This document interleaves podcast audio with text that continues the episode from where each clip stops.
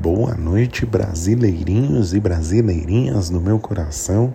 Fiquei ausente aí um dia que infelizmente não consegui gravar um malcast, mas hoje venho aqui dar os meus pitacos e a minha análise nesses últimos dois dias do Big Brother, né? Tivemos uma festa, festa apimentada, festa com beijos, com língua com gente se pegando, é isso que a gente gosta de ver, é isso que a gente quer. Gostaria de mais tretas? Gostaria, mas por enquanto, pelo menos houve uma evolução, né? E isso já me deixa um pouco feliz.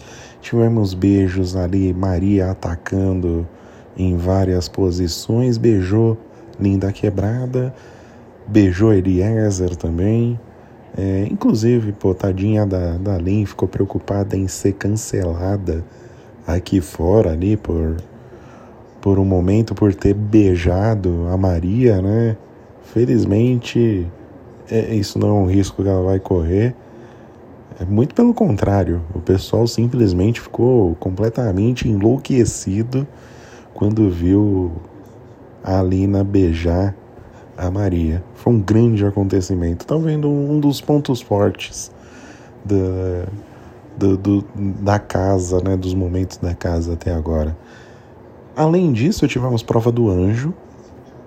Infelizmente, a minha filha, a minha herdeira, Jade Picão, não conseguiu performar bem nessa prova, que era uma prova de habilidade, onde tinha que acertar uns, uns alvos ali com umas bolinhas.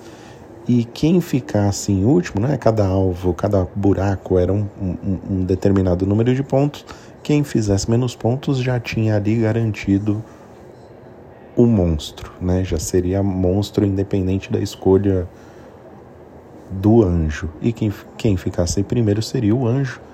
E a princípio eu fiquei preocupado porque o Rodrigo estava muito próximo de ser o anjo, né? E no fim foi exatamente isso que aconteceu.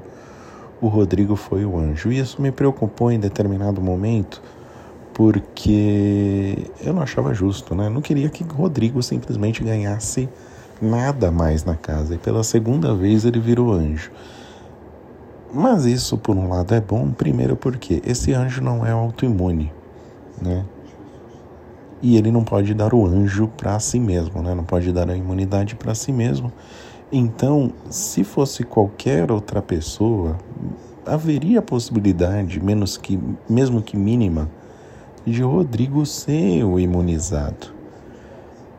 Mas agora que ele é um anjo, essa possibilidade não existe, né? Ele imagina que uma indicação no paredão tem um bate-volta, o que até onde eu vi não vai ter, e também não, não espera que o anjo seja autoimune. Então, quando chegar o dia dele anunciar que ele vai proteger, que ao que tudo indica parece ser Eliezer é, isso só demonstra uma péssima visão de jogo que Rodrigo tem, né? Que, ao meu ver, não há necessidade de você imunizar o Eliezer, porque, pelo que eu vejo, não há perigo de ele ir para o paredão. Mas, enfim, ele faça o que ele quer fazer, o importante é que ele não se imunize. Não digo que, ele, que eu queira que ele seja eliminado porque apesar da chatice absurda de Rodrigo, eu ainda espero que aquele antagonista da casa surja, né? Aquele antagonista que mexa um pouco as coisas lá dentro. Pode ser Rodrigo, pode ser Nayara, pode ser Natália, pode ser Arthur Aguiar, não sei sabe? Mas, né, se Rodrigo já é tão mal visto ali pelos bro pela, pela, por alguns brothers, né, como opção de indicação, será que ele não pode ser antagonista? Não sei, vamos ver. Às vezes, uma estadia aí no paredão transforma ele nisso. E às vezes até estar no paredão e ser salvo do paredão transforme ele na pessoa arrogante que a gente precisa para trazer um pouco de, de polêmica dentro de casa. Além disso, tivemos aí, é, como eu já disse, a Jade como monstro. O Rodrigo teve que escolher mais dois. Escolheu nosso querido PA e também Bruna, né?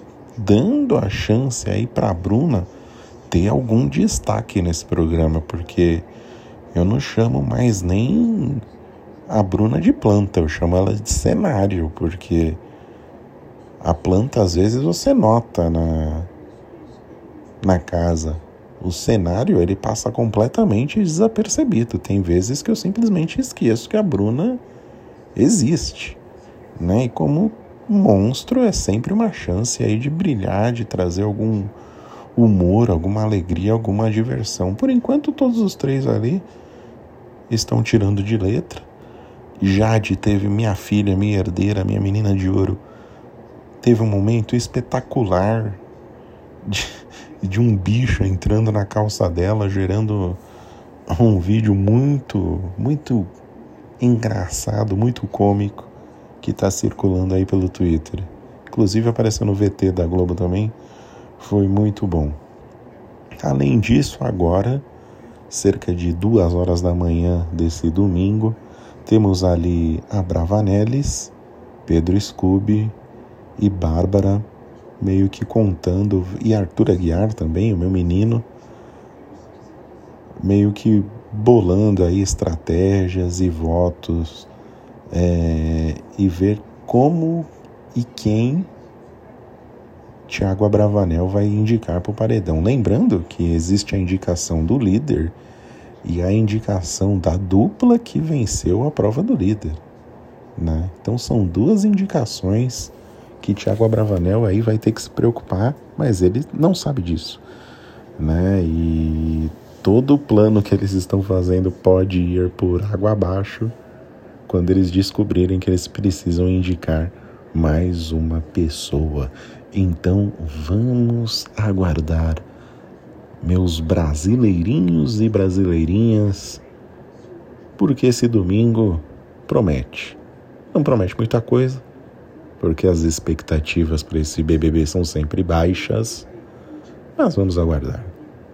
Certinho? Um bom domingo para você, um beijo no seu coração. Me visitem lá na twitch.tv barra site do mal e se hidratem.